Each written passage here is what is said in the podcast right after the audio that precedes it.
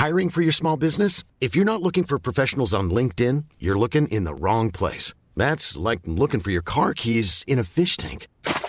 LinkedIn helps you hire professionals you can't find anywhere else, even those who aren't actively searching for a new job but might be open to the perfect role. In a given month, over 70% of LinkedIn users don't even visit other leading job sites. So start looking in the right place. With LinkedIn, you can hire professionals like a professional. Post your free job on linkedin.com slash people today. La fecha, 3 de noviembre de 2016. Episodio 1 con Edgar Barroso. La idea con este podcast es entrevistar a las personas que están desafiando el status quo. A todos estos locos, estos inadaptados, estos rebeldes que terminan por romper todas las reglas para poder salirse con la suya y así hacer un cambio en el mundo. Mi nombre es Diego Barrazas y esto es Dementes. Ese día, Diego Barrazas publicaba los episodios 1, 2 y 3 de lo que sería Dementes. Al día siguiente, el 4 de noviembre de 2016, publicó el cuarto episodio. Y después, después pasó todo noviembre sin nuevas publicaciones, también diciembre. Ya en 2017, no publicó en enero. Dementes, cualquiera hubiera pensado, había muerto, había muerto. Pero el 19 de febrero, Diego volvió a publicar un episodio. Dementes vivía, o eso parecía, porque después hubo tres semanas sin nuevas publicaciones, hasta que el 7 de marzo, Dementes encontró un rumbo definitivo que lo convertiría en uno de los podcasts más escuchados de negocios en México años, después.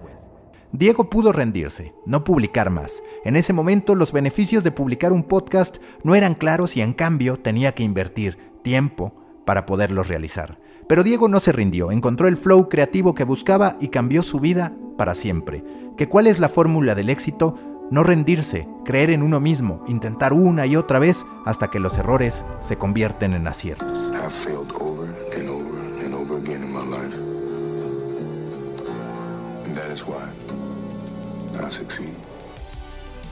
Acabas de escuchar a Michael Jordan, pero también acabas de escuchar un mensaje que casi cualquiera que ha logrado trascender piensa cuando analiza la razón de su éxito. James Gandolfini era un actor cualquiera hasta que a los 38 años fue elegido para protagonizar Los Soprano. Tony le cambió la vida. La serie, una de las más grandes de todos los tiempos, estuvo muy cerca de no existir. El piloto no pasó las pruebas de audiencia, pero directivos de HBO decidieron seguir su intuición. Esa corazonada cambió la industria de la televisión y la vida de Gandolfini. Puede que a veces tardes uno, dos, tres, cuatro o hasta 29 años en conseguir lo que quieres, pero si perseveras, el resultado va a estar ahí. Peter Dinklage tenía 29 años, estaba perdido, atrapado en un trabajo que no le gustaba, con los sueños rotos. Aunque desde que estudió en la universidad quería abrir su propia compañía de teatro, no fue sino hasta años después que se atrevió a hacerlo. Decidió que quería ser actor profesional sin importar cuánto le pagaran. Primero en una obra de teatro llamada Amor Imperfecto, después en una película llamada Trece Lunas. Hoy, el mundo entero lo conoce por haber interpretado a Tyrion Lannister, es ganador de cuatro Emmys y un Globo de Oro, además de haber participado en Infinity War como A-Tree. Ever tried, ever failed. No matter. Try again. Fail again. Fail better. Todos, hasta el podcast mismo, han pensado en algún momento en rendirse. En el 2004, Adam Curry, un ex video jockey de MTV, y Dave Winner, un programador, habían codeado un programa conocido como iPodder, que permitía descargar programas de radio en el iPod. El 12 de febrero de ese año, en un artículo para The Guardian, se acuñó el término podcasting. Un año después, Jobs prometía que el podcast sería la próxima gran revolución en el consumo de contenido. And what is podcasting? You know, it's been described a lot of different ways. Pero ese gran golpe no se daría sino hasta 10 años después de la invención del podcast y 9 años después de la visión de Steve Jobs, con la primera temporada de Serial en el 2014. Si los que aman lo que hacen, si los que creen hubieran dejado de hacerlo, hoy no habría miles de podcasters cambiando su vida a través de la creación de contenido. Anyone can make a podcast, put it on a server, and get a worldwide audience for their radio show. Y es que el problema no es dudar, no es sentirse fatigado, ni siquiera pensar que lo que hacemos no tiene sentido. Todos pasamos por ahí. Lo importante está en saber qué hacer cuando llega ese momento de preguntarnos, ¿cómo seguir enamorado de mi podcast? ¿Cómo no rendirme? En Anatomía del Podcast por Acast, hoy iremos directo al corazón. El alma que da vida a las historias, el corazón que las hace latir, el esqueleto que las integra, los pulmones que las hacen respirar, el cerebro que las convierte en modo de vida. Anatomía del Podcast por Acast, tu guía creativa de inspiración y crecimiento. La primera vez que publicas estás emocionado. Para la segunda, tus papás, tus abuelos y tus amigos te motivan. Pero en algún punto en el quinto episodio, en el décimo o tres meses después de haber empezado, llegan las dudas. En esos momentos te preguntas, ¿tiene sentido lo que hago? ¿Es inteligente invertir tanto tiempo para algo que no empezó como yo esperaba? Si lo que digo y hago no le interesa a nadie. Hay dos sensaciones que todos experimentamos al momento de iniciar un podcast o cualquier otro proyecto. Primero sentimos miedo, después nos ponemos expectativas que van más allá de la realidad. Este fenómeno es conocido como el efecto Dunning-Kruger. El efecto Dunning-Kruger es un sesgo cognitivo en virtud del cual los individuos inexpertos tienden a sobreestimar su habilidad, mientras que los individuos altamente competentes tienden a subestimar su habilidad en relación con la de otros. En español simple, el que menos sabe piensa que sabe más. Seguro les ha pasado o han visto a personas que lo viven. Cuando empezamos algo somos soñadores y ambiciosos. Si estudiamos un idioma es fácil sentir que somos expertos por aprendernos el alfabeto, pero después nos damos cuenta que para en verdad hablarlo hace falta recorrer un camino mucho más largo. Primero sentimos miedo, después exageramos nuestros avances. Solo si seguimos adelante entendemos el valor de la constancia. Uno de los errores más grandes que cometemos los podcasters principiantes es ponernos expectativas desmedidas si queremos romperla desde el primer episodio, es muy probable que nos acabemos deprimiendo. ¿Por qué? Porque salvo que seas un influencer con millones de seguidores o te contrate una plataforma que invierta un gran presupuesto en publicidad, la audiencia de tu podcast crecerá a partir del word of mouth. El word of mouth o boca a boca representa el movimiento de difusión que los consumidores hacen de las marcas, productos o servicios a partir de las referencias positivas o negativas que tengan. En pocas palabras, es lo que un cliente o usuario le cuenta de tu producto, servicio o contenido a sus amigos y conocidos. Ni los algoritmos ni las pautas publicitarias han podido contra el marketing más básico que hay, el de conquistar a tu usuario y que éste vaya y hable bien de ti. Pero para que el word of mouth funcione necesitas tiempo. No te desesperes si al principio tus métricas no son tan grandes como quisieras. Tampoco te obsesiones por los rankings. Recuerda, se trata de escribir y recorrer tu propia historia, no la de otros. El segundo error que solemos cometer es el de improvisar en vez de planear. Muchas veces pensamos que por tener uno o dos posibles invitados estamos listos para publicar nuestro podcast, pero es clave producir de forma ordenada y no hacerlo conforme vas publicando. Muchos podcasters intentamos grabar al menos cuatro episodios por anticipado para así tener tiempo de preparar todos los contenidos adicionales y poder hacer una estrategia de difusión antes, durante y después del lanzamiento de cada episodio. Si lo haces presencial es todavía más importante. Intenta agendar tus grabaciones de todo un mes y concentrar esas entrevistas en uno o dos días. Entre más disperso seas, más difícil será planear, más costoso te saldrá un estudio de grabación y hay más probabilidades que llegue un día en que no publicaste porque tu invitado te canceló a última hora y no tenías un plan B. Ese momento puede ser tan doloroso que puede llevarte a no publicar nunca más, a rendirte. Evita ponerte en esa situación. Aléjate de ahí. No queremos ver tu show en el cementerio de los podcasts. Donde hay vida hay muerte. En esta tierra de micrófonos olvidados y voces melancólicas, habitan podcasts legendarios que viven en pena esperando a ser reactivados por sus creadores. El parte médico apunta a fallecimientos por causas diversas, todas ellas definidas como pod fading. El término fue acuñado en 2005 por Scott Fletcher, podcaster que buscaba expiar su alma tras enviar dos shows suyos al cementerio de los podcasts.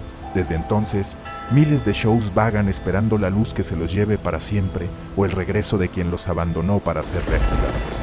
Fuentes diversas aseguran que aún se escuchan sonidos extraños en los lugares en que se grababan. Es como si los shows se negaran a irse. He escuchado estremecedores gritos de lamento. Nos dijo uno de estos apasionados de los fenómenos paranormales del podcasting. Seguiremos informando.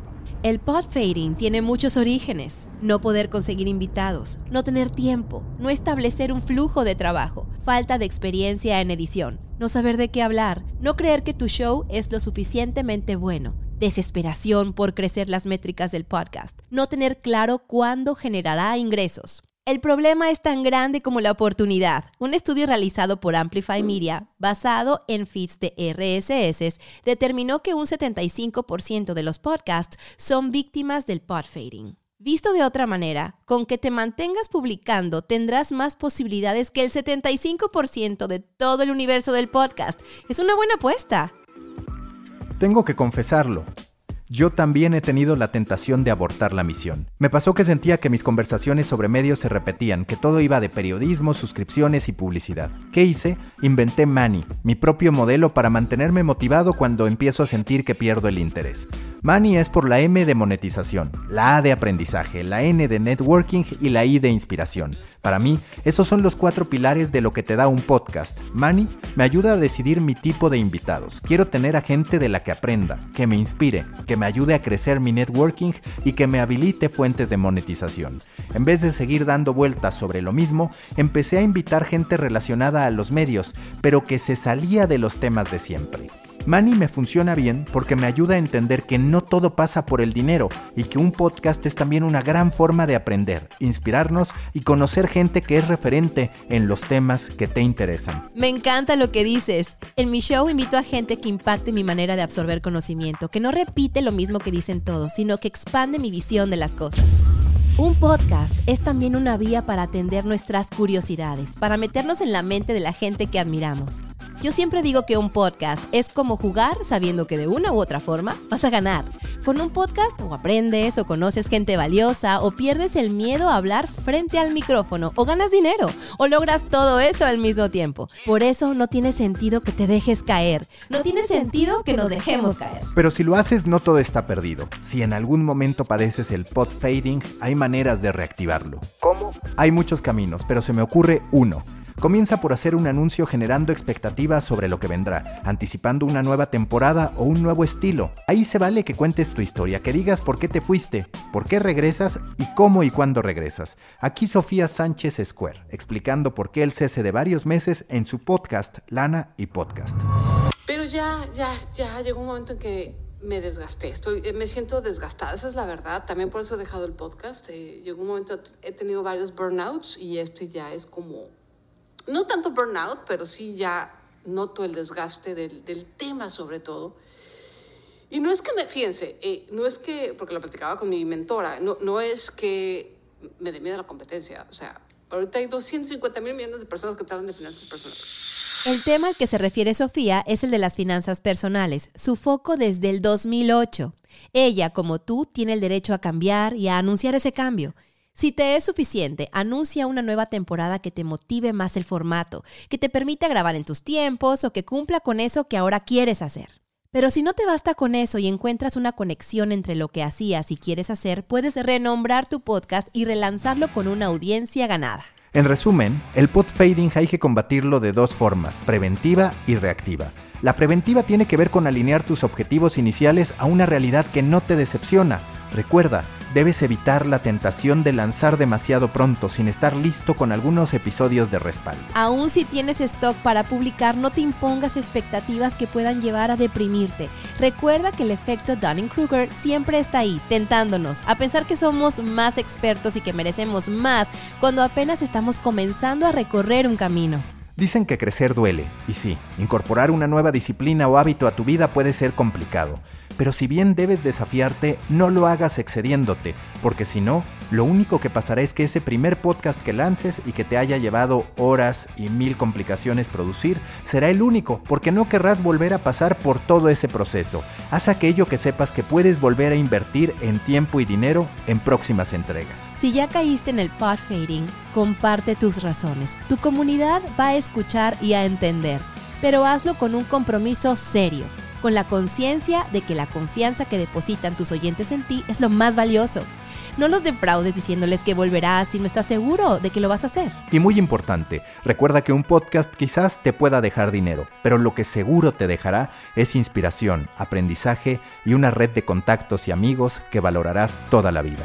Siempre que dudes, lleva tu mano al corazón de ese podcaster que llevas dentro. Esto fue Anatomía del Podcast por Acast, tu guía creativa de inspiración y crecimiento. Anatomía del Podcast es una producción de ACAS México, relatado por Mauricio Cabrera, Diana Martínez y César Fajardo. Concepto original de Guillermo Ruiz de Santiago. Escrito y dirigido por Mauricio Cabrera. Diseño sonoro César Fajardo. Diseño gráfico Alex Villalobos. Producción ejecutiva Diego Bolaños y Guillermo Ruiz de Santiago.